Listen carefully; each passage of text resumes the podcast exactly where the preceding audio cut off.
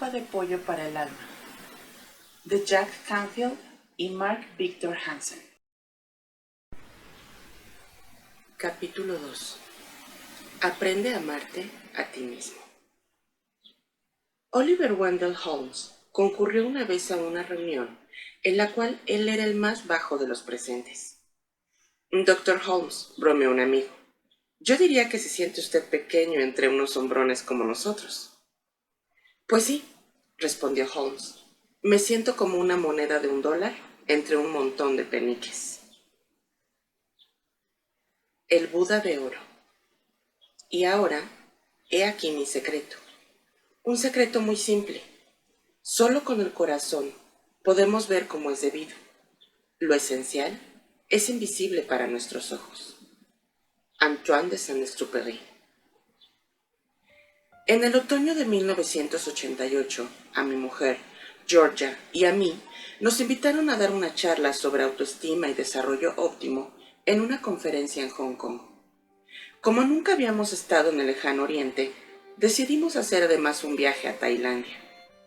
Cuando llegamos a Bangkok, se nos ocurrió hacer un tour que recorría los templos budistas más famosos de la ciudad, en compañía de nuestro intérprete y chofer, Georgia y yo visitamos ese día numerosos templos budistas, pero al cabo de un rato todos empezaron a mezclarse en nuestro recuerdo. Sin embargo, entre ellos hubo uno que nos dejó una impresión indeleble en la mente y en el corazón. Se le conoce como el Templo del Buda de Oro y en realidad es muy pequeño. Probablemente no mida más que 3 por 3 metros. Pero al entrar, nos quedamos impresionados por la presencia de un Buda de oro macizo de algo más de 3 metros de altura. Pesa más de 2 toneladas y media y está valorado en aproximadamente 196 millones de dólares. Era realmente un espectáculo impresionante ver ese Buda de oro macizo, imponente pese a la bondad que transmitía su calma sonrisa. Mientras nos sumergíamos en las actividades normales de quien visita lugares hasta entonces solo conocidos por referencia, es decir, sacar fotografías de la estatua entre expresiones de admiración, me acerqué a un expositor de cristal que contenía un gran trozo de arcilla, de unos 20 centímetros de espesor por 30 de ancho. Junto a la urna de cristal había una página mecanografiada que narraba la historia de aquella magnífica obra de arte. En 1957, un grupo de monjes de un monasterio tuvo que trasladar un Buda de arcilla desde su templo a un nuevo emplazamiento. El monasterio debía cambiar de sitio para dejar paso a la construcción de una carretera que atravesaba Bangkok. Cuando la grúa empezó a levantar el gigantesco ídolo, su peso era tan tremendo que empezó a resquebrajarse, y para colmo empezó a llover. El superior de los monjes, preocupado por el daño que podía sufrir el sagrado Buda, decidió bajar la estatua al suelo y cubrirla con una recia lona que la protegiera de la lluvia. Más tarde, él mismo fue a verificar cómo estaba el Buda e introdujo una linterna bajo la lona para ver si la imagen seguía estando seca. Cuando la luz dio sobre una de las grietas de la estatua, observó que algo resplandecía en su interior y eso le llamó la atención. Al mirar más atentamente el destello de luz, se preguntó si no podría haber algo debajo de la arcilla. Fue en busca de un martillo y empezó a retirar la arcilla. Al ir desprendiéndose esta, el resplandor se fue haciendo cada vez mayor. Se necesitaron muchas horas de trabajo para que el monje se encontrase frente al extraordinario Buda de oro macizo. Los historiadores creen que, varios siglos antes de que el superior descubriese el Buda, el ejército birmano estuvo a punto de invadir Tailandia, que entonces se llamaba Siam. Los monjes, al darse cuenta de que su país no tardaría en ser atacado, cubrieron de arcilla su precioso Buda de oro para que no terminara formando parte del botín de los birmanos. Los invasores pasaron a cuchillo a todos los monjes y el secreto del Buda de oro se mantuvo bien guardado hasta aquel memorable día de 1957. Mientras volvíamos a los Estados Unidos en un avión, empecé a pensar que todos estamos como el Buda, cubiertos por una dura capa creada por el miedo, y que sin embargo, encerrado en cada uno de nosotros hay un Buda de oro, o un Cristo de oro, o una esencia áurea que es nuestro verdadero ser. En alguna época de la vida, quizás entre los dos y los nueve años, empezamos a cubrir nuestra esencia áurea, nuestro ser natural. Y de manera muy parecida a lo que hizo el monje con el martillo, la tarea a que ahora nos enfrentamos es la de volver a descubrir nuestra auténtica esencia. Jack Campbell Empieza por ti mismo. Las siguientes palabras están inscritas en la tumba de un obispo, 1100 después de Cristo, en la cripta de la abadía de Westminster. Cuando yo era joven y libre y mi imaginación no conocía límites, soñaba con cambiar el mundo. A medida que me fui haciendo mayor y más prudente, descubrí que el mundo no cambiaría, de modo que acorté un poco la visión y decidí cambiar solamente mi país. Pero eso también parecía inamovible. Al llegar a mi madurez, en un último y desesperado intento, decidí venirme a cambiar solamente a mi familia, a los seres que tenía más próximos, pero ay, tampoco ellos quisieron saber nada del asunto. Y ahora que me encuentro en mi lecho de muerte, de pronto me doy cuenta, solo con que hubiera empezado por cambiar yo mismo, con mi solo ejemplo habría cambiado a mi familia. Y entonces, movido por la inspiración y el estímulo que ellos me ofrecían, habría sido capaz de mejorar mi país. Y quién sabe si incluso no hubiera podido cambiar el mundo. Anónimo. Nada más que la verdad. David Castevens, del periódico Dallas Morning News, cuenta un episodio referente a Frank Simansky, estudiante de la Universidad de Notre Dame allá por los años 40, a quien habían llamado como testigo en un proceso civil en el South Bend. ¿Este año está usted en el equipo de fútbol de Notre Dame? Sí, señoría. ¿En qué posición? Centro, señoría. ¿Y qué tal centro es? Simansky se removió en su asiento, pero respondió con voz firme. Señor, soy el mejor centro que jamás haya tenido el equipo de Notre Dame. El entrenador, Frank Leahy, que se encontraba en la sala del tribunal, se quedó sorprendido. Simansky había sido siempre modesto y nada fanfarrón, de manera que, terminada la sesión del tribunal, Leahy hizo una parte con él para preguntarle por qué se había expresado de esa manera. Simansky se ruborizó.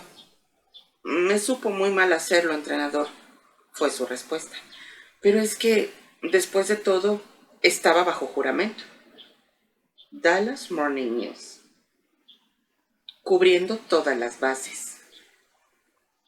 A un niñito que andaba hablando solo mientras caminaba por el patio de su casa, tocado con su gorra de béisbol y jugueteando con la pelota y el bat, se lo oyó decir orgullosamente, Soy el mejor jugador de béisbol del mundo. Después arrojó la pelota al aire intentó darle con el bat y erró. Impávido, recogió la pelota, la lanzó al aire y se reafirmó diciendo, Soy el mejor jugador que hay. Repitió el intento de asestar un golpe a la pelota y tras volver a fallar, se detuvo un momento a examinar minuciosamente el bat y la bola. Luego, arrojó una vez más la pelota al aire y dijo, Soy el mejor jugador de béisbol que jamás haya habido. Volvió a asestar el golpe con el bat y una vez más erró a la pelota. ¡Wow! exclamó. Vaya lanzador. Fuente desconocida. Un niñito estaba dibujando algo y su maestra le dijo, ¿Qué cosa más interesante? Cuéntame qué es. Es una imagen de Dios. Pero nadie sabe qué aspecto tiene Dios. Pues cuando yo termine lo sabrán. Mi declaración de autoestima. Con ser lo que soy ya es suficiente. Solo hace falta que lo sea abiertamente. Carrie Rogers.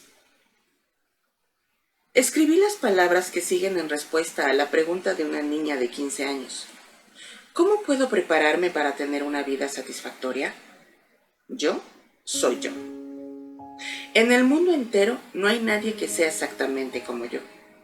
Hay personas que tienen cosas que se me parecen, pero nadie llega a ser exactamente como yo. Por lo tanto, Todo lo que sale de mí es auténticamente mío, porque solo yo lo elegí.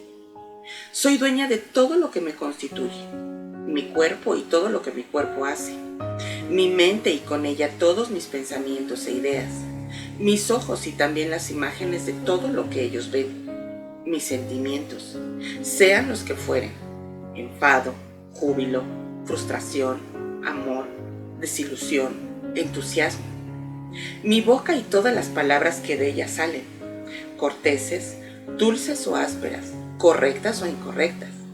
Mi voz, áspera o suave, y todas mis acciones, ya se dirijan a otros o a mí misma.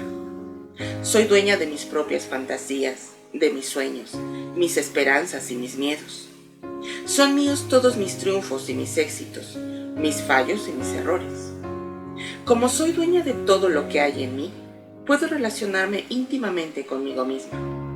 Al hacerlo, puedo amarme y ser amiga de todo lo que hay en mí. Entonces puedo trabajar toda yo, sin reserva, para mi mejor interés.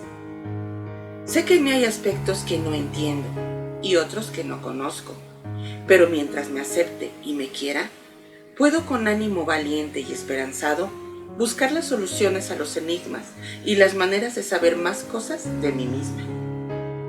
Todo lo que miro y digo, cualquier cosa que exprese y haga, y todo aquello que piense y sienta en un momento dado, soy yo. Todo esto es auténtico y representa dónde estoy en ese momento del tiempo.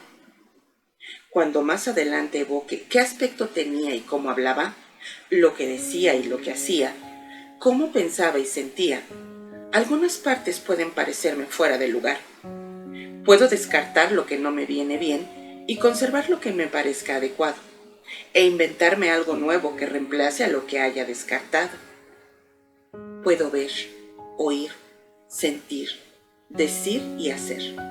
Tengo los recursos para sobrevivir, para estar próxima a los demás, para ser productiva, para encontrar sentido y orden en el mundo de las personas y las cosas que existen fuera de mí.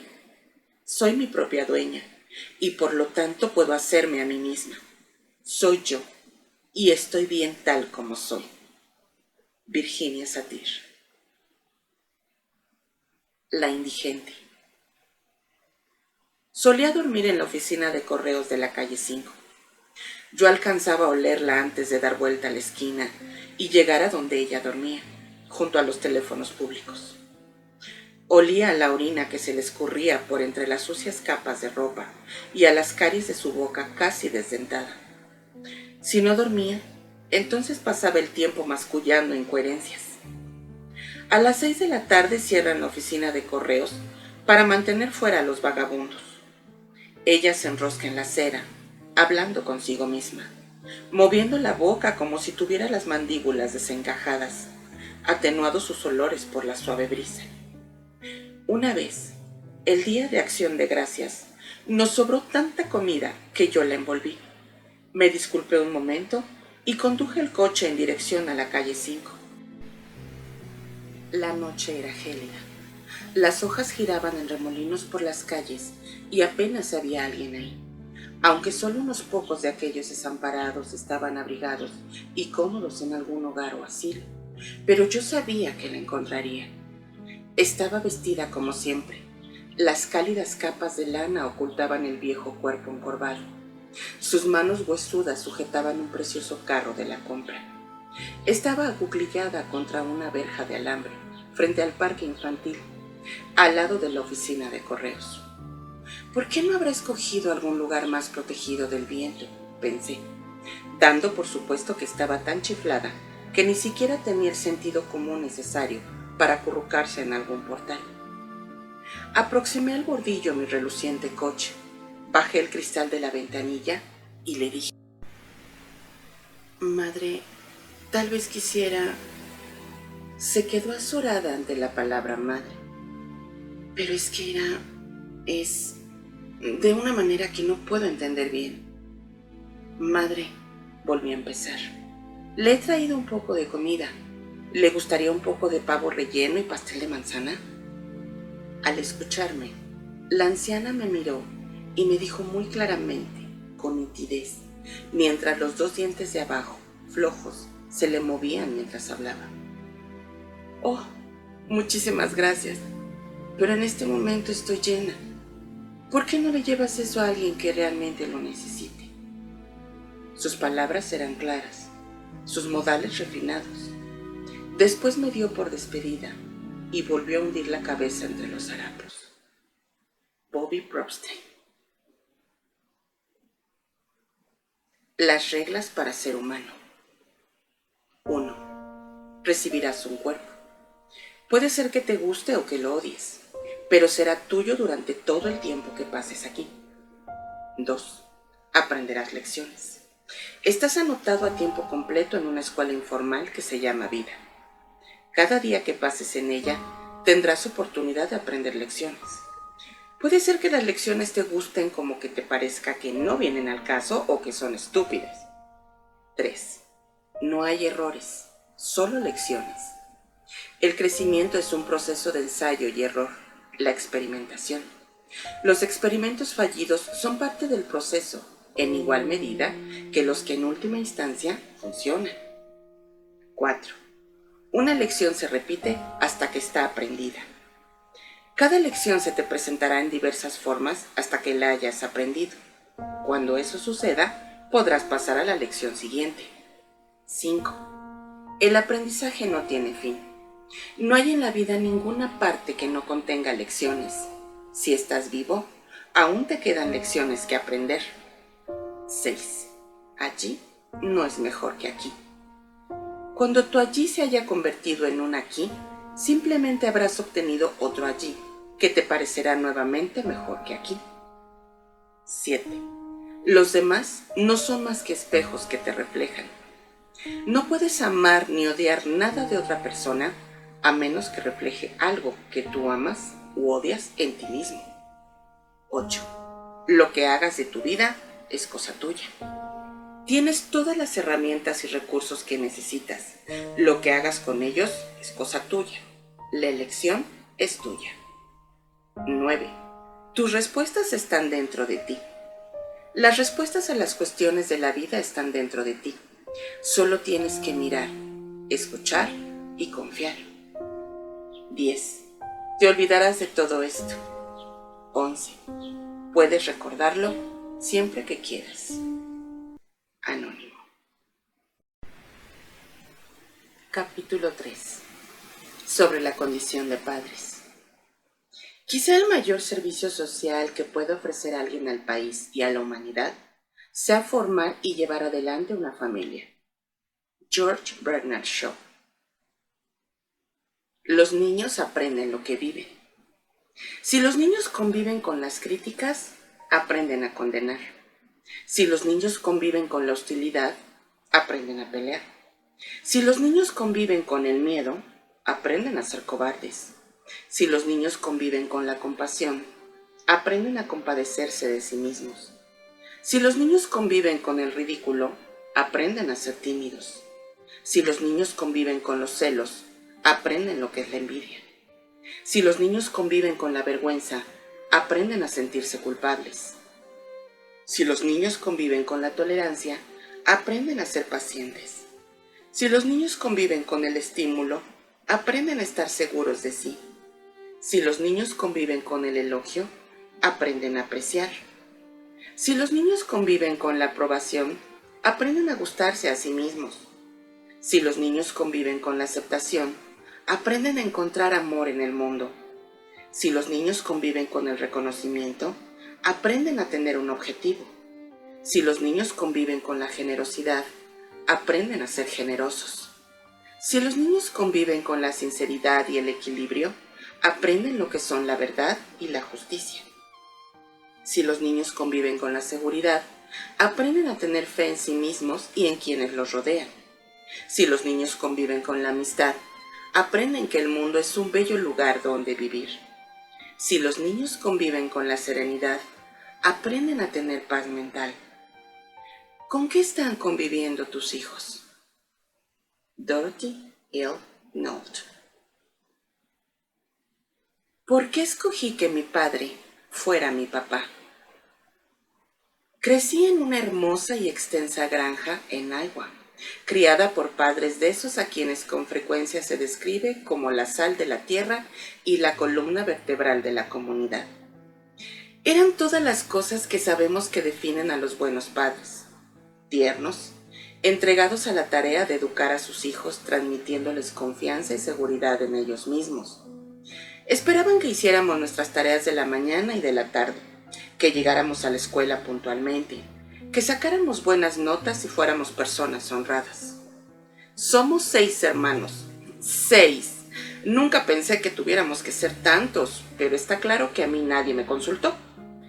Para colmo de males, el destino me dejó caer en pleno corazón de Norteamérica en un clima que no podía ser más inhóspito y frío. Como todos los niños, también yo creía que se había producido una gran confusión universal y que conmigo se habían equivocado de familia y además, con toda seguridad, de Estado. Me enfermaba tener que enfrentarme con los elementos.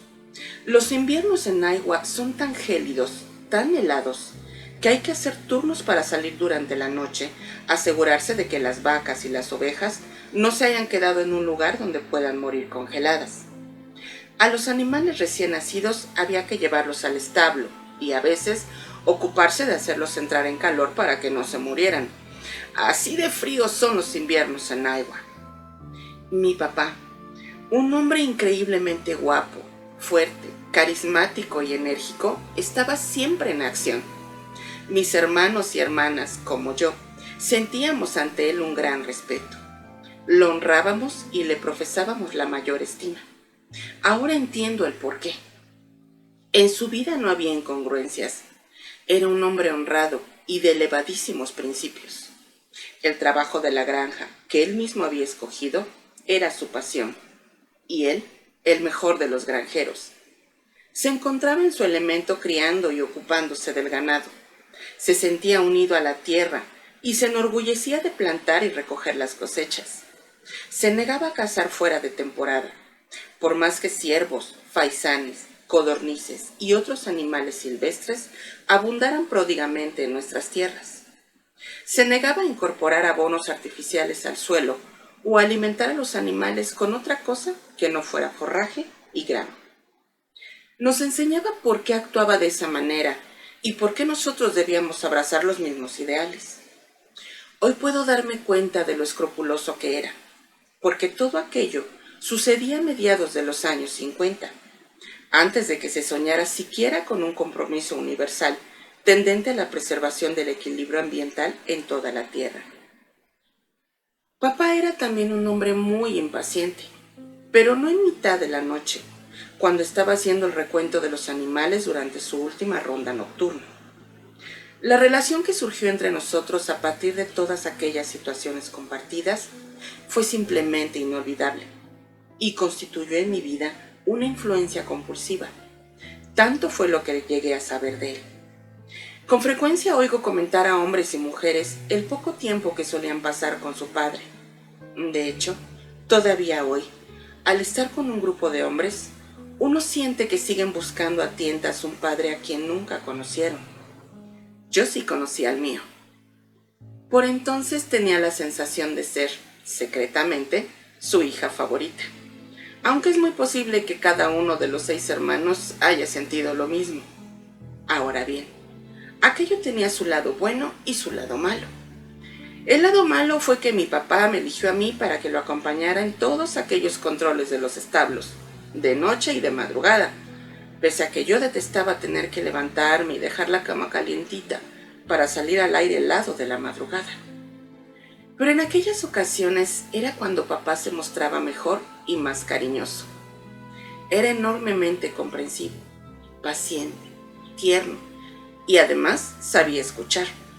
Su voz era suave y cuando lo veía sonreír, entendía la pasión que mi madre sentía por él.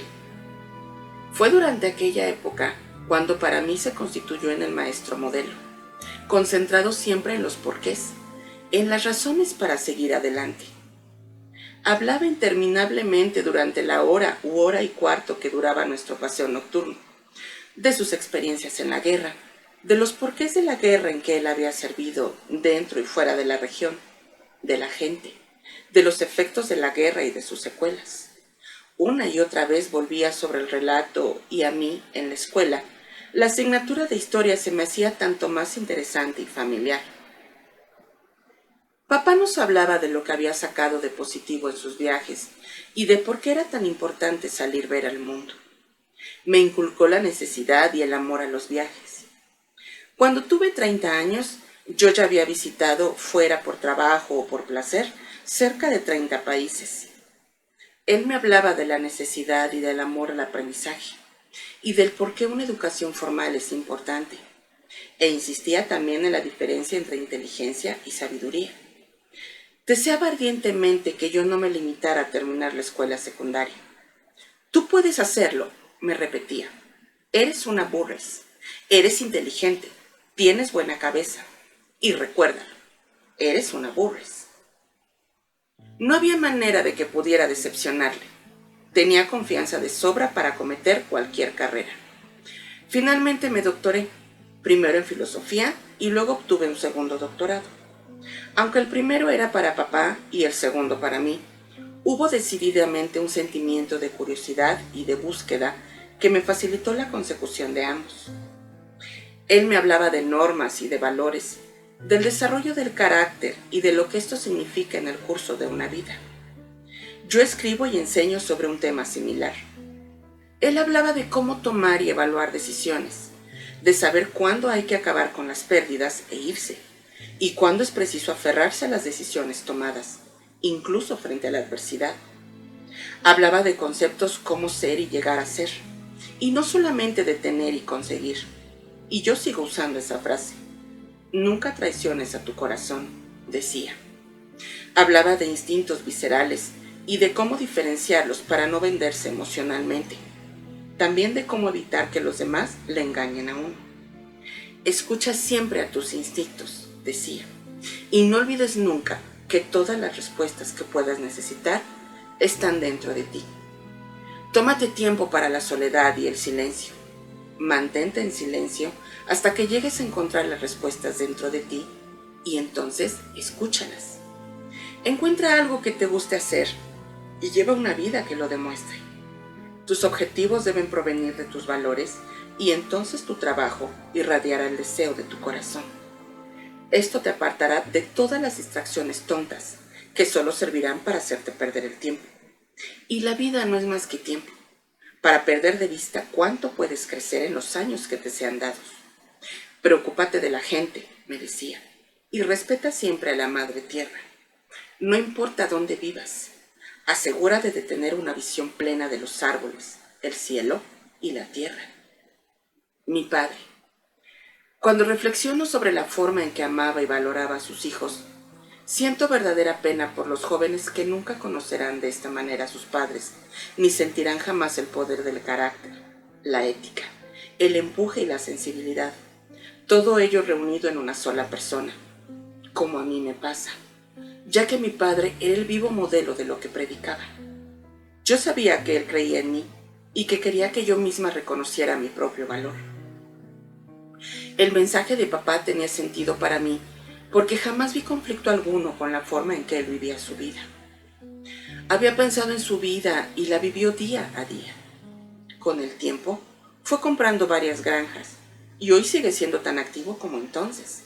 Se casó y durante toda la vida amó a la misma mujer. Mi madre y él, que llevan ya 50 años juntos, siguen comportándose como dos enamorados inseparables. Son los mayores amantes que he conocido jamás. De igual manera amaba a su familia. Yo lo consideraba excesivamente posesivo y sobreprotector con sus hijos. Pero ahora que soy madre, puedo entender esas necesidades y verlas tal como son. Aunque él pensara que podía salvarnos del sarampión, y casi lo consiguió, se negó vehementemente a perdernos a causa de vicios destructivos. También entiendo ahora la firmeza de su determinación para conseguir que fuéramos adultos atentos y responsables. Hasta el día de hoy, cinco de sus hijos residen a pocos kilómetros de él y han optado por una versión de su estilo de vida. Son todos cónyuges y padres dedicados y la profesión que han elegido es la agricultura. son sin lugar a duda la espina dorsal de su comunidad. Hay algo peculiar en todo esto y sospecho que se debe a que me llevara a mí como acompañante en aquellas rondas de medianoche. Yo me orienté en una dirección diferente de la que tomaron mis otros cinco hermanos. Empecé mi carrera como educadora, asesora y profesora universitaria. Terminé escribiendo varios libros para padres e hijos con el fin de compartir lo que ya desde los primeros años había aprendido sobre la importancia del desarrollo de la autoestima. Los mensajes que escribí para mi hija son, aunque un poco modificados, los mismos valores que aprendí de mi padre, atemperados, como es natural, por mis propias experiencias vitales, y siguen pasando a las nuevas generaciones. También debería contarles algo de mi hija, una sana muchacha de casi un metro ochenta que todos los años se matricula en tres deportes, a quien le preocupa la diferencia entre un sobresaliente y un notable, y que quedó finalista en la lucha por el título Miss California Team. Pero no son sus dones y logros externos los que hacen que me recuerde a mis padres. La gente siempre me dice que mi hija está dotada de una gran bondad, una espiritualidad y un fuego interior muy especiales y profundos que irradian manifiestamente de ella. La esencia de mis padres se ha encarnado en su nieta. La actitud de amor por sus hijos y el hecho de haber sido padres dedicados ha tenido también un efecto sumamente enriquecedor y estimulante sobre la vida de mis padres. Mientras escribo esto, mi padre está en la clínica Mayo de Rochester, sometiéndose a un chequeo que, según dicen los médicos, llevará entre 6 y 8 días. Estamos en diciembre y dado el rigor del invierno, tomó una habitación en un hotel próximo a la clínica a la que acude como paciente externo. A causa de sus obligaciones domésticas, mi madre solo pudo acompañarlo durante los primeros días, de modo que la víspera de Navidad ya no estuvieron juntos. La Nochebuena telefoné a papá a Rochester para desearle una feliz Navidad.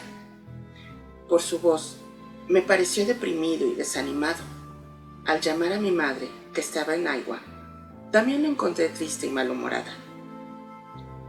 Es la primera vez en la vida que tu padre y yo no pasamos juntos estas fiestas, se lamentó.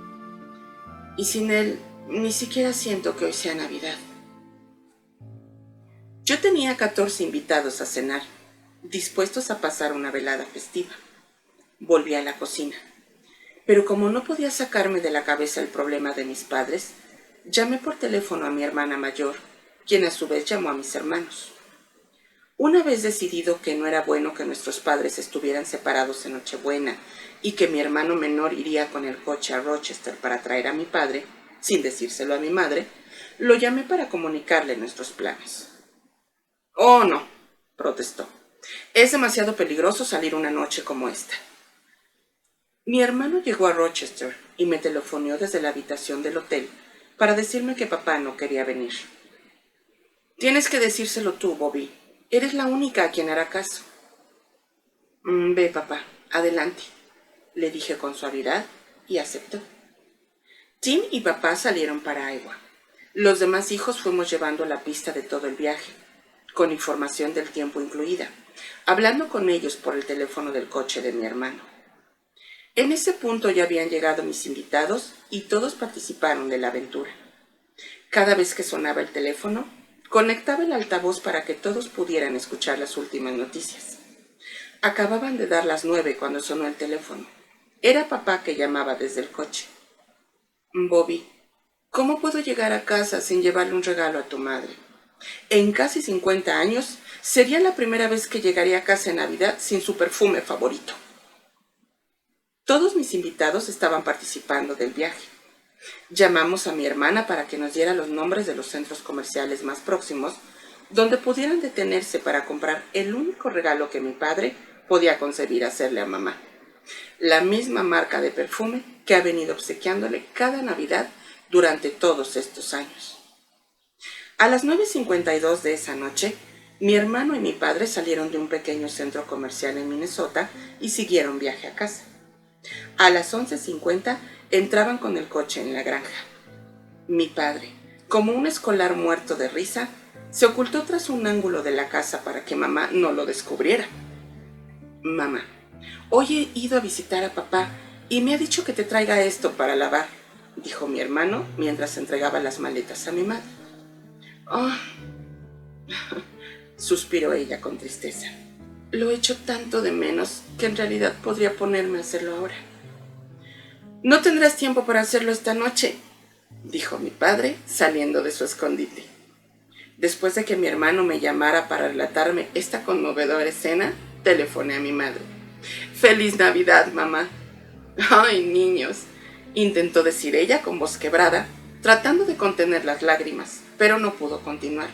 Mis invitados prorrumpieron en hurras. Aunque yo estuviera a 3.000 kilómetros de ellos, esa fue una de las navidades más especiales que he compartido con mis padres. Y por cierto que hasta el día de hoy, mis padres no han estado jamás separados en Nochebuena. Tal es la fuerza de los hijos que aman y honran a sus padres, y por cierto, del maravilloso matrimonio hecho de amor y entrega que mis padres comparten. Los buenos padres, me comentó una vez Jonas Salk, dan raíces y alas a sus hijos raíces para saber dónde está su hogar y alas para volar lejos de él y ejercitar lo que ellos les han enseñado.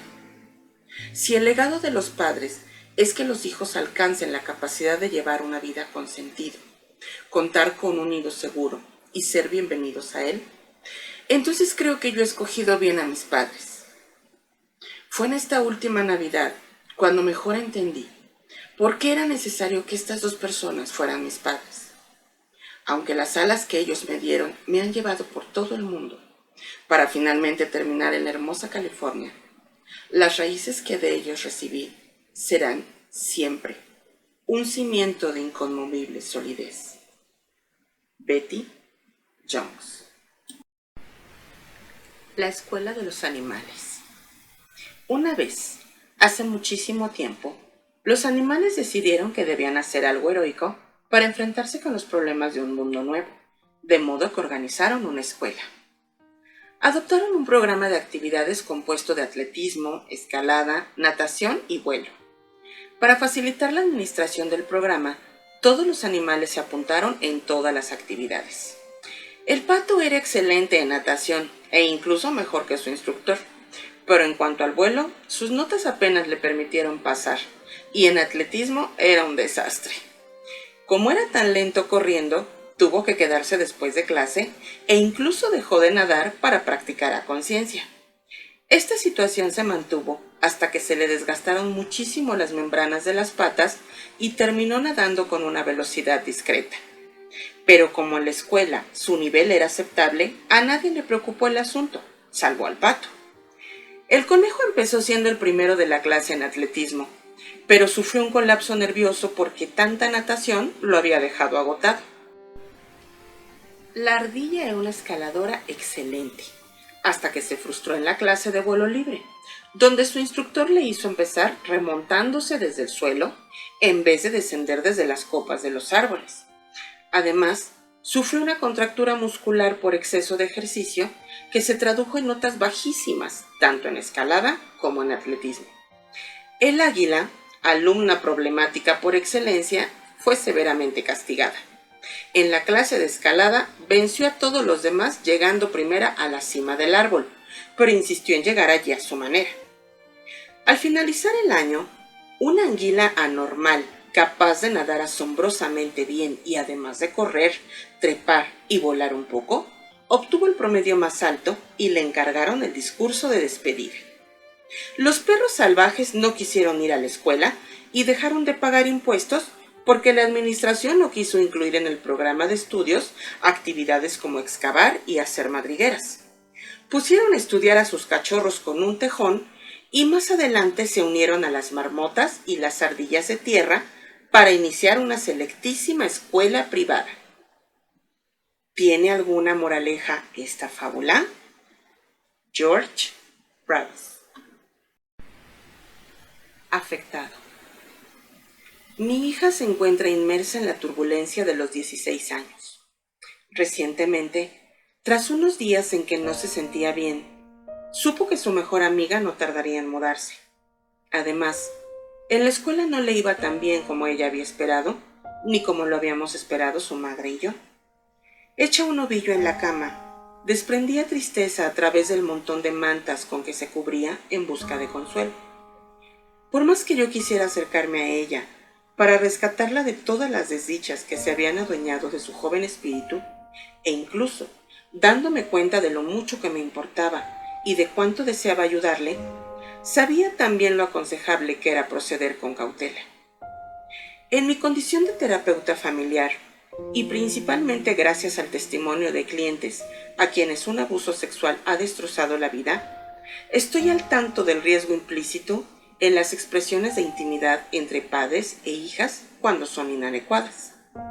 Además, tengo conciencia de la facilidad con que es posible sexualizar el afecto y la proximidad, especialmente en el caso de hombres para quienes el dominio emocional es territorio extranjero y confunden cualquier expresión de afecto con una invitación sexual. Era tan fácil tenerla en brazos y consolarla cuando tenía dos o tres años, e incluso siete. Pero ahora tenía la impresión de que su cuerpo, nuestra sociedad y mi condición masculina conspiraban contra mi deseo de consolar a mi hija, y me preguntaba cómo podía hacerlo sin dejar de respetar las necesarias fronteras entre un padre y una hija adolescente. Zanjé la cuestión ofreciéndole unas fricciones en la espalda que ella aceptó. Suavemente empecé a masajear su espalda huesuda y sus hombros tensos, mientras me disculpaba por mi reciente ausencia. Le expliqué que acababa de participar en las finales del Campeonato Internacional de Masajes de Espalda, donde me había clasificado en cuarto lugar. Le aseguré que es difícil superar los masajes que puede dar un padre preocupado, especialmente si además de estar preocupado, tiene una alta puntuación mundial en esa especialidad. Y le fui contando detalles de la competición y de los demás participantes, mientras a base de dedos y manos Procuraba relajar sus músculos contraídos y aflojar las tensiones que trababan su joven vida. Le hablé del arrugado viejecillo asiático que había quedado en tercer lugar, antes de mí, en la serie de pruebas. Tras haber estudiado acupuntura y digitopuntura durante toda la vida, podía concentrar su energía en los dedos, gracias a lo cual elevaba los masajes de espalda a la categoría de arte. Pulsaba y presionaba con la precisión de un prestidigitador, expliqué, mientras le hacía a mi hija una demostración de lo que había aprendido de aquel anciano. En respuesta, ella gimió, aunque yo no estaba seguro de si lo hacía contestando a mi discurso o a mi técnica de digitopuntura. Después le hablé de la mujer que se había clasificado segunda. Era turca y desde su infancia había practicado el arte de la danza del vientre, de manera que podía imprimir a los músculos un movimiento particularmente ondulante y fluido. Al masajear una espalda, sus dedos despertaban en los músculos fatigados y en el cuerpo debilitado la necesidad urgente de vibrar, de estremecerse y danzar. Dejaba que los dedos caminaran para que los músculos los siguieran, expliqué mientras le hacía la demostración. Fantástico. Fue apenas un murmullo que emergía débilmente de un rostro sepultado en la almohada. ¿Se refería a mis palabras o a mi toque profesional? Después me limité a frotarle la espalda y los dos nos quedamos en silencio. Pasado un momento, me preguntó, entonces, ¿quién quedó en primer lugar? Eso sí que no te lo creerás, respondí. Un bebé. Y le expliqué cómo el tacto blando de un infante al explorar un mundo de la piel y las sensaciones, no se puede comparar con ningún otro tacto en el mundo. Más suave que la suavidad misma. Impredecible. Tierno en su exploración. Unas manos diminutas que decían más de lo que jamás serán capaces de expresar las palabras. De la pertenencia, de la confianza, del amor inocente. Y entonces, tierna y suavemente, la toqué como había aprendido del bebé. En ese momento recordé vívidamente su propia infancia, lo que era tenerla en brazos, mecerla, observar cómo se iba aventurando a tientas en su propio mundo. Y me di cuenta de que, en realidad, era ella la niña, el bebé que me había enseñado el tacto de un niño. Tras un rato más de fricción lenta, suave, silenciosa, Le dije que me sentía muy contento por haber aprendido tanto de los expertos mundiales en masajes de espalda. Le expliqué cómo me había convertido en un masajista de espalda aún mejor gracias a una hija de 16 años que dolorosamente iba asumiendo su edad adulta. En silencio ofrecí una plegaria de agradecimiento porque una vida así hubiera sido confiada a mis manos, por haber recibido la bendición y el milagro de tocarla. Víctor Nelson. Te quiero, hijo. Estos son mis pensamientos mientras conduzco y llevo a mi hijo a la escuela. Buenos días, hijo. Estás muy guapo con tu equipo de Boy Scout. No tan gordo como tu viejo cuando él era Boy Scout. No creo haber llevado nunca el pelo tan largo hasta que entré en la universidad, pero seguro que de todas maneras te reconocería un poquito desaliñado cerca de las orejas, arrastrando los pies, con las rodilleras arrugadas. Nos vamos acostumbrando el uno al otro. Ahora que tienes ocho años, me doy cuenta de que ya no te veo tanto como antes. El día de la hispanidad saliste de casa a las nueve de la mañana.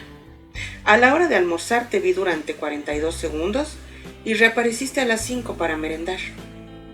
Te echo de menos pero sé que hay asuntos serios que te tienen ocupado. Seguramente tan serios como las cosas que van haciendo por el camino los demás viajeros, quizá incluso más importantes. Tú tienes que crecer y madurar.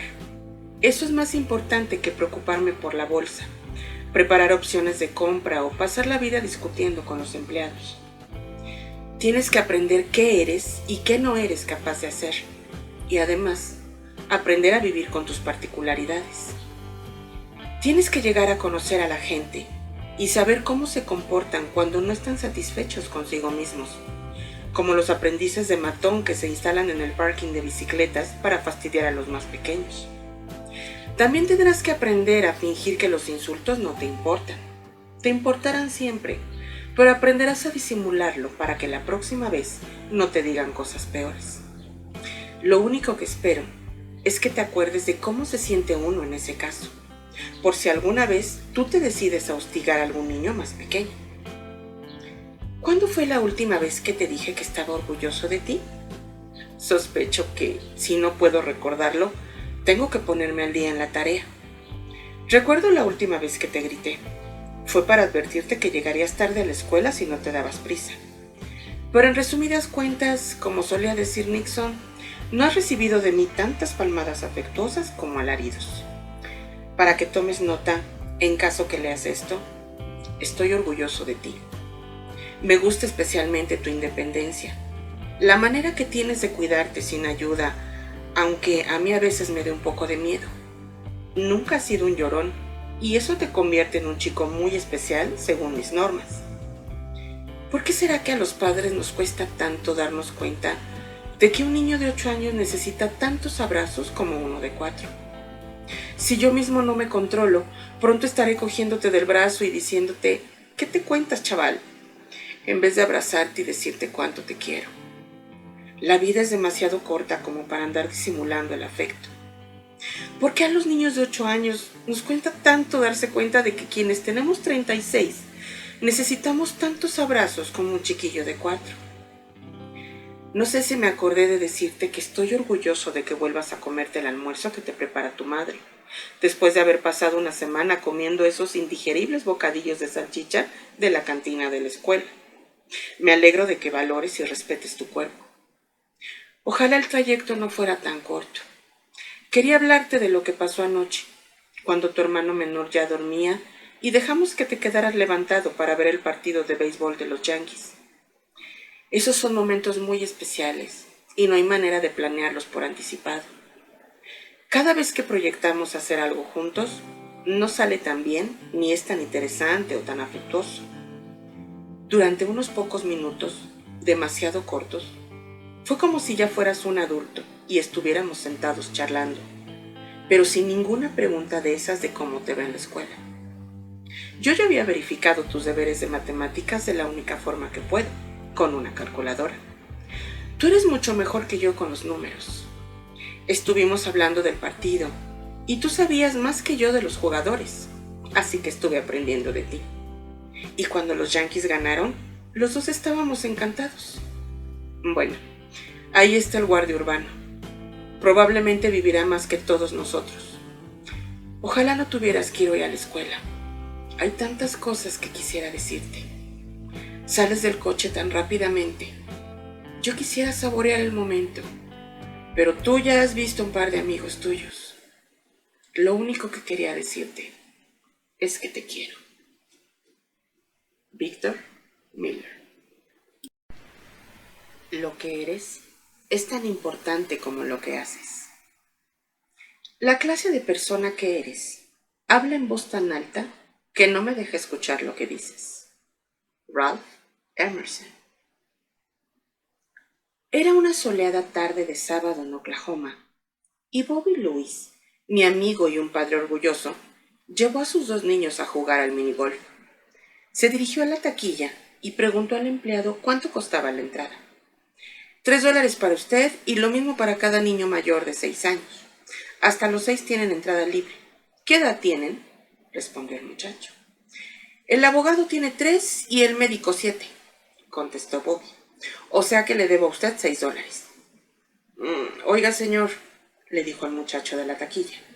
¿Le ha tocado la lotería o qué? Podría haberse ahorrado tres dólares solo con decirme que el mayor tiene seis. Yo no me hubiera dado cuenta de la diferencia. Es probable que usted no se hubiera dado cuenta, asintió Bobby, pero los niños sí. Como decía Ralph Emerson, la clase de persona que eres habla en voz tan alta que no me deja escuchar lo que dices. En tiempos tan difíciles como estos, en los que la ética es más importante que nunca, asegúrate de que estás dando un buen ejemplo a todos los que trabajan y viven contigo. Patricia Free. La perfecta familia norteamericana. Son las diez y media de la mañana de un sábado perfecto y nosotros somos, por el momento, la perfecta familia norteamericana.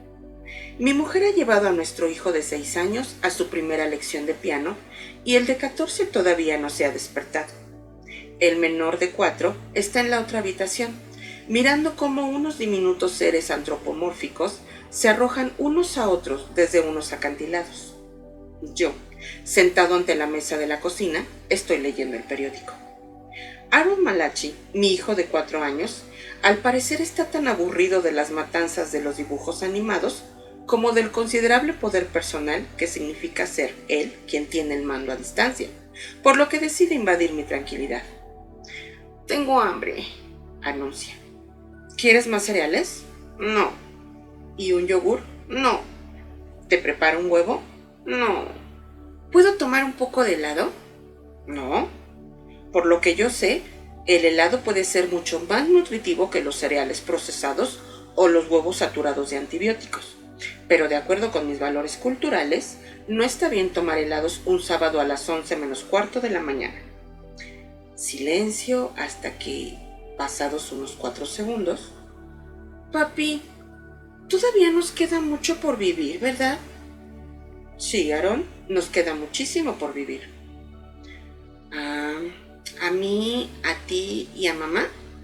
Sí. ¿Y a Isaac? Sí. ¿Y a Ben? Sí. A ti, a mí, a mamá, a Isaac y a Ben. Nos queda mucho por vivir hasta que toda la gente se muera. ¿Qué quieres decir? Hasta que toda la gente se muera y vuelvan los dinosaurios. Aaron se instala sobre la mesa, con las piernas cruzadas como un Buda, en el centro mismo de mi periódico. ¿A qué te refieres, Aaron, al decir hasta que toda la gente se muera? Pues tú dijiste que todo el mundo se muere. Cuando todo el mundo se muera, entonces volverán los dinosaurios. Los hombres de las cavernas vivían en cuevas, en las cuevas de los dinosaurios. Entonces los dinosaurios volvieron y los aplastaron. Descubro que para Aarón la vida ya es una economía limitada, un recurso que tiene un comienzo y un final. Él se ve y nos ve en algún punto o lugar de esa trayectoria, una trayectoria que termina en la incertidumbre y la pérdida. Y yo me veo frente a una decisión ética. ¿Ahora qué debo hacer? Intento hablarle de Dios, de salvación, de eternidad, o le suelto algún discurso del estilo de tu cuerpo no es más que una envoltura y después de morir todos volveremos a encontrarnos y reunirnos para siempre en espíritu.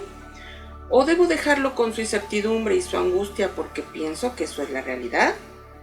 ¿Debo intentar hacer de él un existencialista angustiado o procurar que se sienta mejor? No lo sé. Me quedo mirando fijamente el periódico. Los Celtics llevan una larga racha de partidos perdidos. Larry Bird está furioso con alguien, pero no puedo ver con quién porque un pie de no me deja. No estoy seguro, pero mi sensibilidad de clase media, neurótica y adictiva me está diciendo que este es un momento muy importante. El momento en el que Aaron está configurando su manera de construirse un mundo. O tal vez no sea más que mi sensibilidad de clase media, neurótica y adictiva lo que me hace pensar así. Si la vida y la muerte no son más que delirio, ¿por qué de preocuparme yo de cómo las entiende alguien más? Sobre la mesa, Aaron juega con un muñeco militar que levanta los brazos y se balancea sobre unas piernas temblorosas. Era con Kevin McHale, con quien estaba enfadado Larry Bird. No, no era con él, sino con Jerry Stitching. Pero Jerry Stitching ya no juega con los Celtics. ¿Qué habrá sucedido con Jerry Stitching? Todo se muere, todo llega a su fin. Jerry Stitching estará jugando en Sacramento o en Orlando, quizá haya desaparecido. Yo no debería tomarme a la ligera la forma en que Aaron entiende la vida y la muerte, porque quiero que tenga un sólido sentido de la existencia, una sensación de la permanencia de las cosas. Es evidente el buen trabajo que hicieron conmigo las monjas y los curas. ¿Era la angustia total o la beatitud? El cielo y el infierno no estaban conectados por un servicio de larga distancia. O estabas en el equipo de Dios o estabas en la sopa. Y la sopa estaba caliente, quemaba. Yo no quiero que Aarón se queme, pero quiero que sea fuerte. La angustia neurótica, pero inevitable, puede venir después. ¿Es posible eso?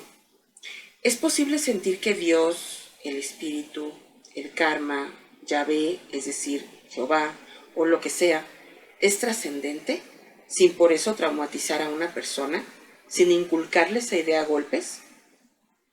¿Podemos romper ontológicamente hablando los huevos para hacer la tortilla? ¿O su frágil sensibilidad quedaría aniquilada por un aspecto semejante? Al percibir un ligero incremento en la agitación sobre la mesa, me doy cuenta de que Aarón está hartándose de su muñeco. Con una actitud dramática que considero digna del momento, me aclaro la garganta y con tono profesional le digo, Aarón, la muerte es algo que algunas personas creen que... Papá, me interrumpe. ¿Podríamos jugar a un videojuego? No es muy violento, me explica gesticulando con las manos. No es de esos de matar. Los personajes se desmayan, nada más.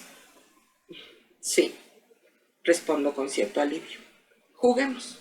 Pero primero tenemos que hacer otra cosa. ¿Qué? Aarón se detiene y vuelve desde donde está a medio camino de la puerta. Vamos a tomar un poco de helado. Otro sábado perfecto para una familia perfecta por ahora.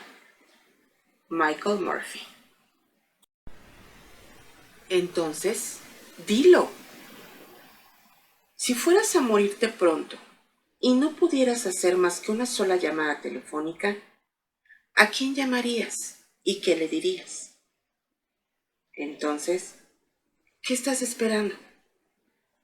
Stephen Levy. Una noche, tras haber terminado uno de los cientos de libros para padres y madres que he leído, me sentí un poco culpable porque el libro describía algunas estrategias de conducta que yo no usaba desde hacía tiempo. La principal era hablar con tu hijo y al hacerlo, usar ese par de palabras mágicas que son te quiero. En el libro se insistía una y otra vez en que los niños necesitan saber que sus padres los aman, inequívoca e incondicionalmente. Subí entonces al dormitorio de mi hijo y llamé a la puerta. Mientras golpeaba, lo único que se podía escuchar era su batería. Seguro que estaba pero no me respondí. Entonces abrí la puerta y ahí estaba. Lo encontré. Con los auriculares puestos, escuchando una cinta y tocando la batería. Tras haber conseguido que advirtiera mi presencia, le pregunté si disponía de un momento. "Mm, Claro que sí, papá, me dijo. Para ti siempre. Nos sentamos y pasados unos 15 minutos de charla insustancial y vacilante, lo miré y le dije, Tim, realmente me encanta tu forma de tocar la batería. Oh, gracias papá, respondió. De veras te lo agradezco.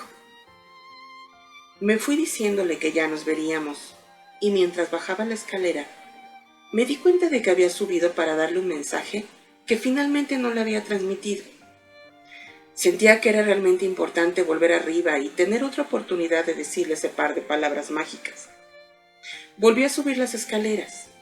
Llamé a la puerta y la abrí. ¿Tienes un segundo, Tim? Claro, papá. Siempre tengo un segundo para ti. ¿Qué necesitas? Hijo, la primera vez que subí para compartir un mensaje contigo, me salió algo muy diferente, que en realidad no era lo que te quería decir. Tim, ¿recuerdas que tuve muchos problemas para enseñarte a conducir? Te escribía tres palabras y te deslizaba el papel debajo de la almohada con la esperanza de que aquello fuera una solución. He cumplido mi papel de padre y expresado el amor que siento por mi hijo. Finalmente, tras algunos rodeos y tonterías más, lo miré y le dije, lo que quería que supieras es que te queremos. Me miró y me dijo, gracias papá. ¿Te refieres a mamá y a ti? Sí, a los dos. Pero es que no lo expresamos bastante. Gracias. Esto significa mucho para mí. Sé que me quieres. Me di la vuelta y salí. Pero mientras bajaba la escalera empecé a pensar, resulta increíble. Ya he subido dos veces. Sé cuál es el mensaje y sin embargo lo que le digo es otra cosa. Decidí volver a subir inmediatamente para explicarle exactamente cómo me sentía. Quería que lo escuchara directamente de mí. Y no me importa que mida un metro ochenta. Volví a subir y llamé a la puerta. Espera un momento. No me digas quién eres. ¿Es posible que seas tu papá? ¿Cómo lo sabes? Pregunté y él me respondió. Porque te conozco desde que eres padre, papá. Hijo, ¿tienes un segundo? Le pregunté entonces. Tú sabes que sí, de modo que pasa. Me imagino que no me dijiste lo que querías decirme. ¿Cómo lo sabes? Me asombré. Te conozco desde que me ponía los pañales. Bueno, pues eso, Tim. Lo que me he estado guardando, solo quería expresarte lo especial que eres para nuestra familia. No se trata de lo que hagas, ni de lo que hayas hecho, como todas las cosas que haces con el grupo de niños con los que trabajas en el centro. Es por lo que eres tú como persona. Te quiero y quería que supieras que te quiero. Y no sé por qué me privo de decirte algo tan importante. Me miró y me dijo, vamos papá, ya sé que es así. Y realmente es muy importante oírtelo decir. Te agradezco mucho tus palabras y la intención con que las dices.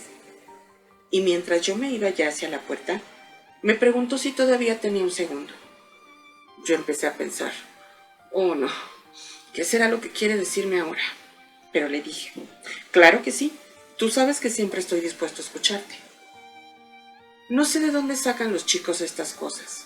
Seguro que no puede ser de sus padres, pero me dijo, papá, solo quería hacerte una pregunta. ¿De qué se trata? Pregunté y él me miró y dijo, ¿Has estado yendo a algún grupo de reflexión o algo parecido? Aunque lo que yo estaba pensando era, oh Dios, como cualquier chico de 18 ya me ha alcanzado, admití. No, pero he estado leyendo un libro que decía lo importante que es que uno les diga a sus hijos lo que realmente siente por ellos. Te agradezco que lo hayas hecho. Ya tendremos tiempo de seguir con el tema.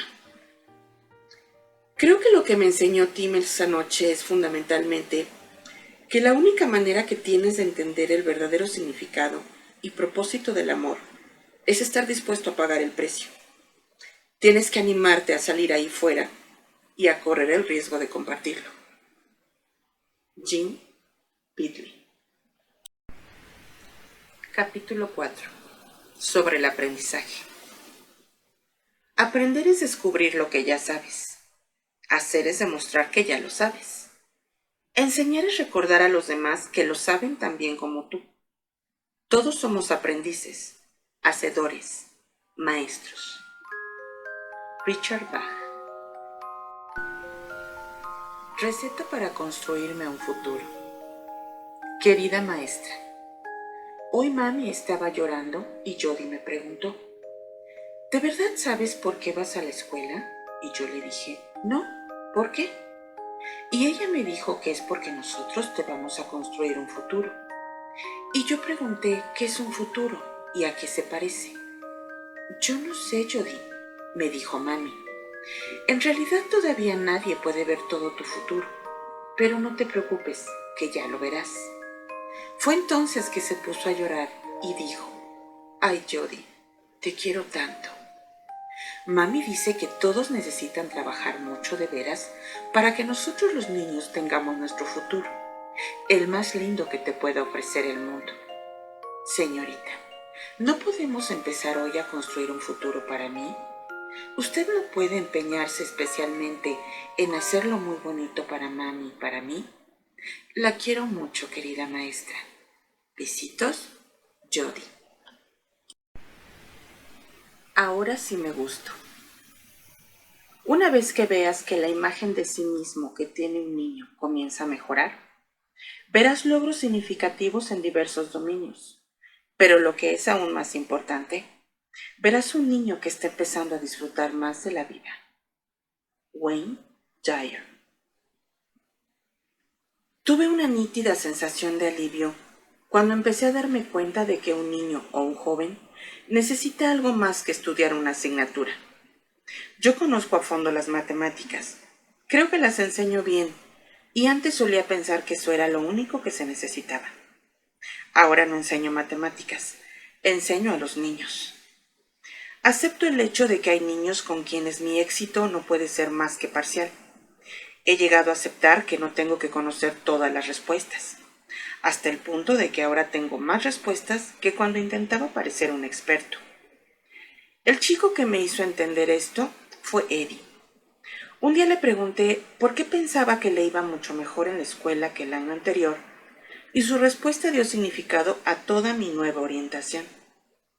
Porque ahora cuando estoy con usted, me gusto, dijo. Todas las cosas buenas. Estaba en la clase de tercer grado que tenía en la St. Mary's School de Morris, Minnesota. Aunque quería la totalidad de mis 34 estudiantes, Mark Eklund era uno entre un millón, de apariencia muy pulcra. Tenía esa actitud del que es feliz dentro de su piel que añadía un rasgo delicioso incluso a sus ocasionales diabluras. Además, Mark parloteaba incesantemente a pesar de que una y otra vez intenté recordarle que en la escuela no era aceptable hablar sin permiso. Pero lo que más me impresionaba era la sinceridad con que me respondía cada vez que tenía que corregir su mal comportamiento. Gracias por señalármelo, hermana. Al principio, yo me quedaba sin saber qué hacer, pero no tardé mucho en acostumbrarme a escuchar varias veces al día su disculpa. Una mañana se me acabó la paciencia, hasta el punto de que, cuando Mark se pasó una vez más, cometió un error digno de una maestra novata. Lo miré y le dije, si dices una palabra más, te cerraré la boca con cinta adhesiva. No habían pasado diez segundos cuando Chuck, otro de mis alumnos, exclamó, Mark está hablando de nuevo. Yo no había pedido a ninguno de los niños que me ayudara a vigilar a Mark, pero como había anunciado ante toda la clase cuál iba a ser el castigo, ahora debía cumplirlo. Recuerdo la escena como si hubiera sucedido hoy. Fui hasta mi escritorio, abrí el cajón y saqué un rollo de cinta adhesiva. Sin decir palabra, me acerqué a Mark. Corté dos trozos de cinta y con ellos le crucé la boca con una gran X, tras lo cual volví a frente de la clase. En un momento en que eché un vistazo a Mark para ver qué hacía, me guiñó un ojo y mi enfado se desmoronó. Empecé a reírme, y entre los aplausos y hurras de toda la clase, fui otra vez hasta el asiento de Mark. Le quité la cinta adhesiva y me encogí de hombros. Gracias por corregirme, hermana, fue lo primero que me dijo. A finales de año me pidieron que enseñara matemáticas a la primera clase de secundaria. Los años pasaron volando y antes de que me diera cuenta, Mark volvía a estar en mi clase. Estaba más guapo que nunca y tan cortés como siempre. Como tenía que escuchar atentamente mi clase, no charlaba tanto como antaño. Un viernes parecía que las cosas no iban muy bien. Habíamos pasado toda la semana insistiendo sobre un concepto nuevo y difícil, y yo sentía que los alumnos estaban cada vez más frustrados e impacientes. Tenía que modificar la situación antes de que se me escapara de las manos, de modo que les pedí que cada uno enumerase los nombres de sus compañeros presentes en dos hojas de papel, dejando un espacio entre cada nombre y el siguiente. Después les dije que pensaran qué era lo más agradable que podían decir de cada uno de sus compañeros y lo escribieran. Para terminar la tarea, necesitaron el resto de la clase, pero cada uno me fue entregando su hoja de papel mientras iban saliendo. Chuck sonreía y Mark me dijo, Gracias por enseñarme, hermana. Que pase un buen fin de semana. Ese sábado anoté el nombre de cada uno de los chicos en una hoja aparte y en ella me fui enumerando lo que los demás habían dicho al referirse a él. El lunes le di a cada uno su lista. Algunas llegaban a ocupar dos páginas. No tardó mucho en estar toda la clase sonriendo y escuché comentar en susurros. ¿De veras? Jamás me imaginé que yo le importara tanto a nadie. No sabía que yo le gustara de esa manera a alguien. Nadie volvió nunca a mencionar aquellos papeles en clase, y tampoco supe si mis alumnos hablaron del tema después de clase o con sus padres, pero eso no tenía importancia. El ejercicio había cumplido su propósito. Los chicos estaban de nuevo contentos consigo mismos y con los demás. Aquel grupo de muchachos prosiguió su vida. Varios años después, regresaba de unas vacaciones y mis padres me esperaban en el aeropuerto. Mientras íbamos a casa en el coche, mi madre me hizo las preguntas habituales sobre el viaje. ¿Qué tiempo había tenido? ¿Cómo lo había pasado en general? Después se produjo una pausa en la conversación. Mi madre miró a mi padre de soslayo y preguntó simplemente, ¿Papá? Él se aclaró la garganta. Anoche llamaron los Eklunds, comenzó. ¿De veras? Me alegré. Hace varios años que no tengo noticias de ellos. Me gustaría saber cómo está Mark. Papá me respondió en voz baja. Han matado a Mark en Vietnam. El funeral es mañana y a sus padres les gustaría que asistieras. Hasta el día de hoy, todavía puedo señalar con total exactitud el punto de la autopista 1494 donde mi padre me comunicó la muerte de Mark. Yo jamás había visto hasta entonces a un militar en su ataúd. Mark parecía tan apuesto, tan maduro. Lo único que pude pensar en aquel momento fue, Mark, daría toda la cinta adhesiva del mundo porque pudieras hablarme. En la iglesia, repleta con todos los amigos de Mark, no cabía un alfiler. La hermana de Chuck cantó el himno de combate de la República. ¿Por qué tenía que llover el día del funeral? Fue muy difícil todo. Junto a la tumba abierta, el pastor recitó las plegarias habituales y el corneta tocó silencio. Yo fui la última en bendecir el ataúd y mientras estaba junto a él, uno de los soldados que habían cargado el féretro se me acercó a preguntarme si había sido yo la profesora de matemáticas de Mark. Todavía con los ojos fijos en el féretro, dije que sí con la cabeza. Mark hablaba mucho de usted, me dijo. Después del funeral, la mayoría de los ex condiscípulos de Mark se encaminaron a la granja de Chuck, donde se serviría un almuerzo. Allí estaban el padre y la madre de Mark, esperándome, evidentemente.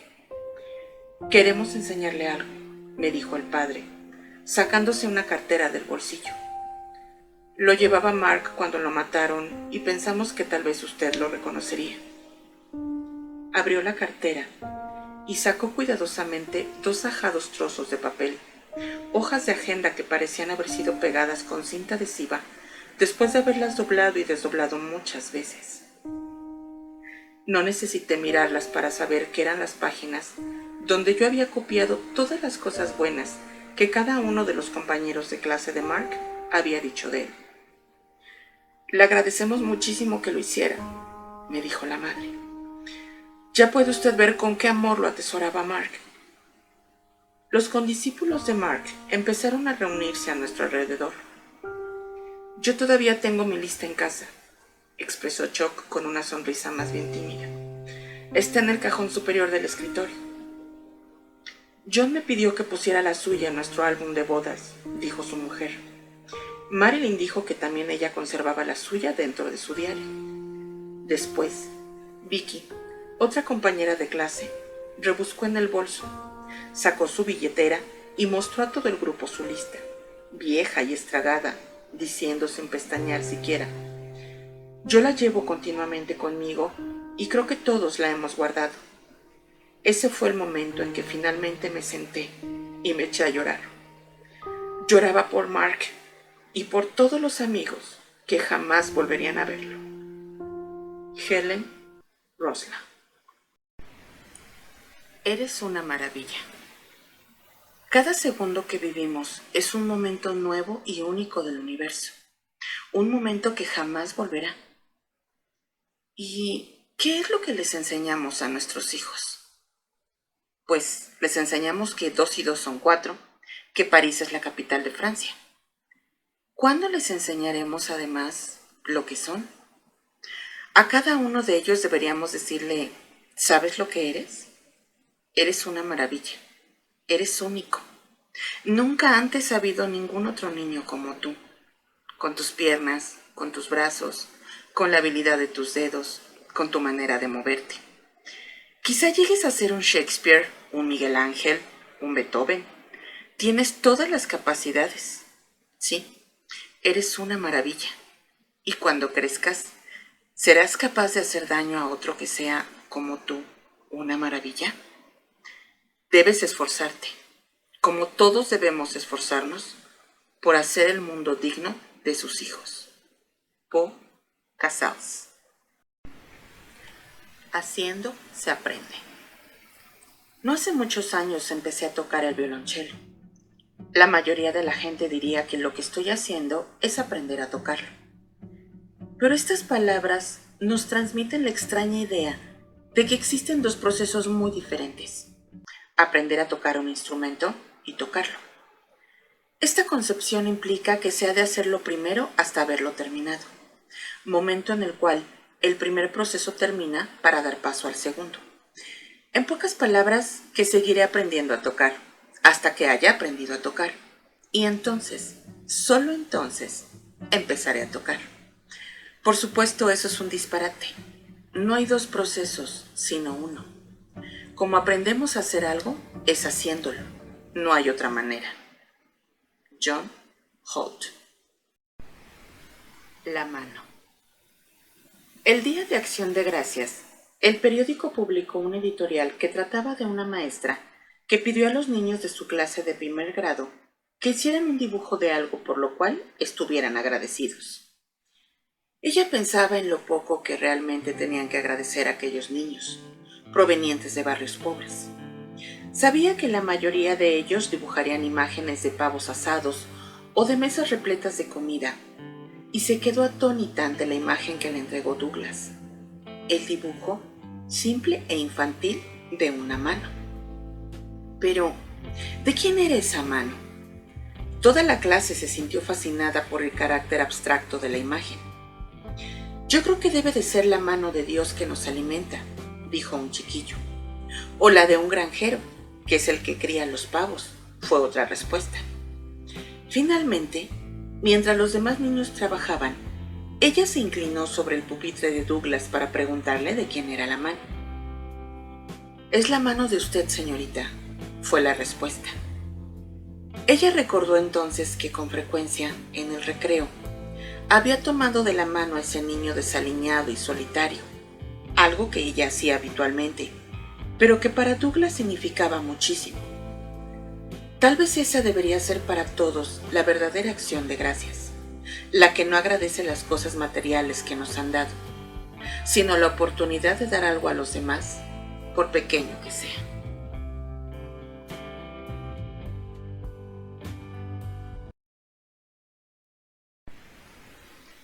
El niño. Una vez un niño fue a la escuela, un niño muy pequeño, y la escuela era muy grande. Pero cuando el niño descubrió que podía ir a su aula con solo andar en línea recta desde la entrada, se sintió feliz. Y ya no siguió pareciéndole que la escuela fuera tan grande. Una mañana, cuando el niño ya llevaba un rato en la escuela, la maestra dijo, Hoy vamos a hacer un cuadro. ¡Qué bueno! pensó el niño, porque le gustaba hacer cuadros.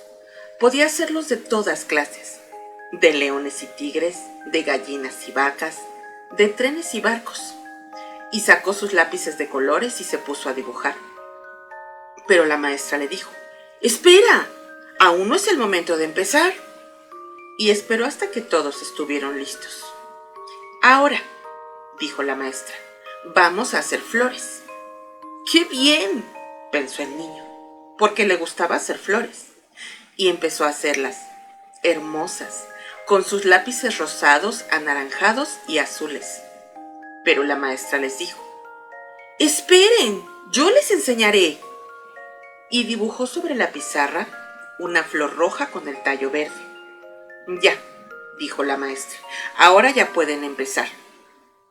El niño miró la flor de la maestra y después su propia flor. La suya le gustaba más que la de la maestra, pero no lo dijo y se limitó a dar la vuelta al papel para hacer una flor como la de la maestra, roja con el tallo verde. Otro día, cuando el niño había abierto él solo la puerta de entrada, la maestra dijo, Hoy vamos a hacer algo de arcilla. ¡Qué bien! pensó el niño, porque le encantaba la arcilla. Podía hacer toda clase de cosas con arcilla. Serpientes y muñecos, elefantes y ratones, coches y camiones, y empezó a amasar su puñado de arcilla. Pero la maestra le dijo, Espera, no empieces todavía. Y esperó hasta que todos estuvieron listos. Ahora, dijo la maestra, vamos a hacer un plato.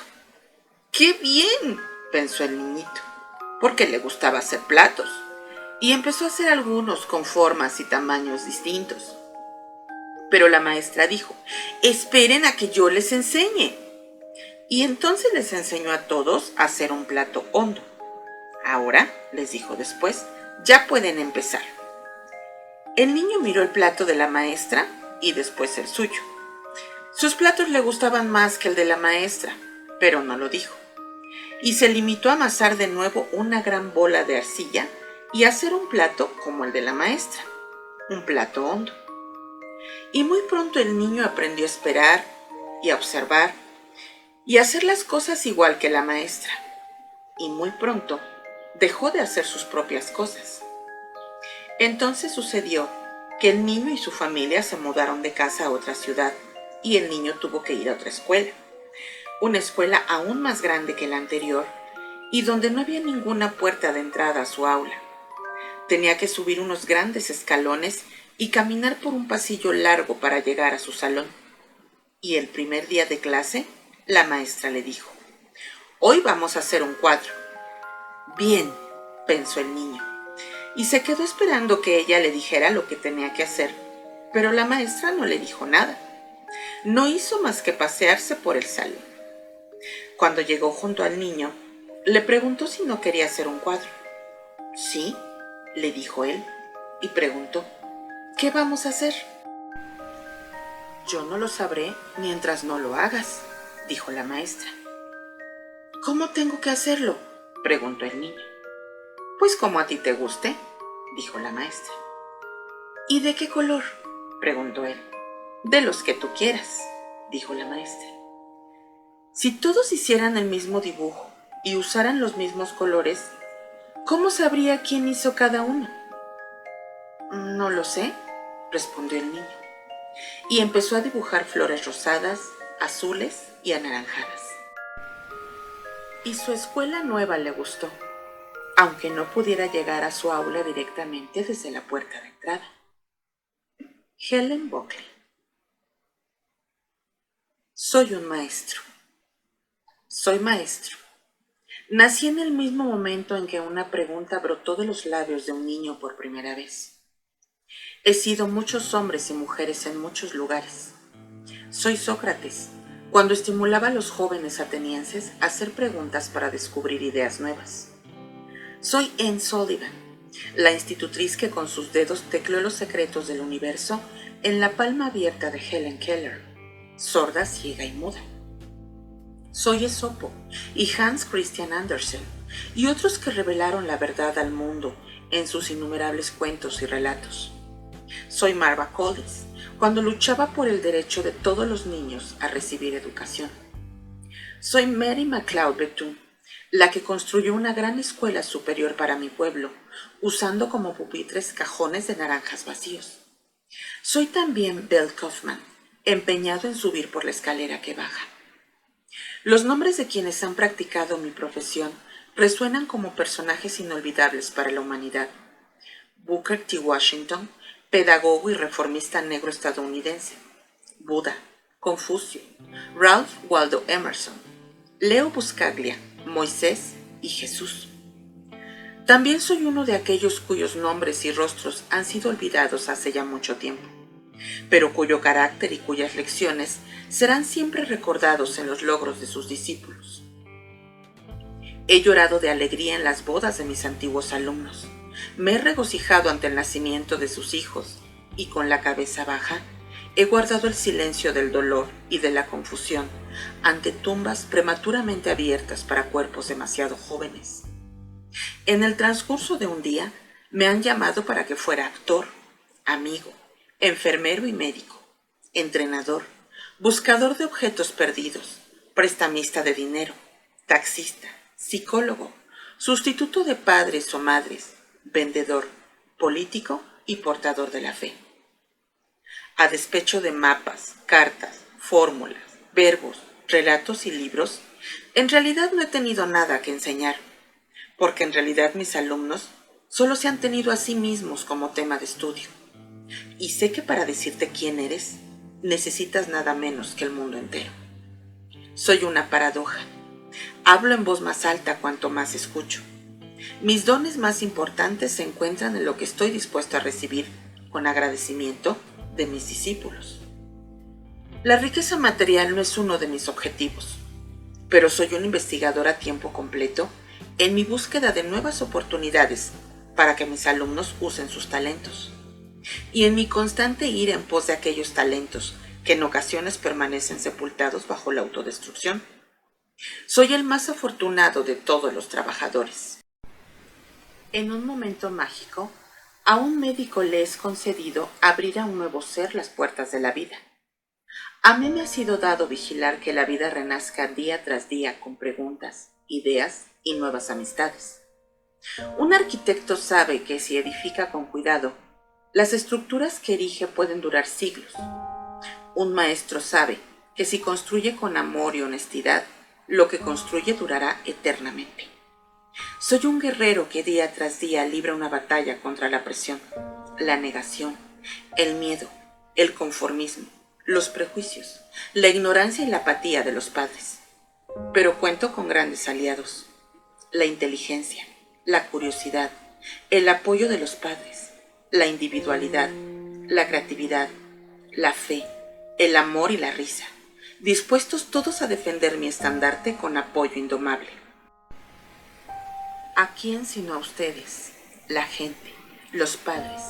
Tengo que agradecer esta vida maravillosa que tengo la fortuna de vivir. Porque ustedes me han hecho el gran honor de confiarme la mayor contribución que han hecho a la eternidad, sus hijos.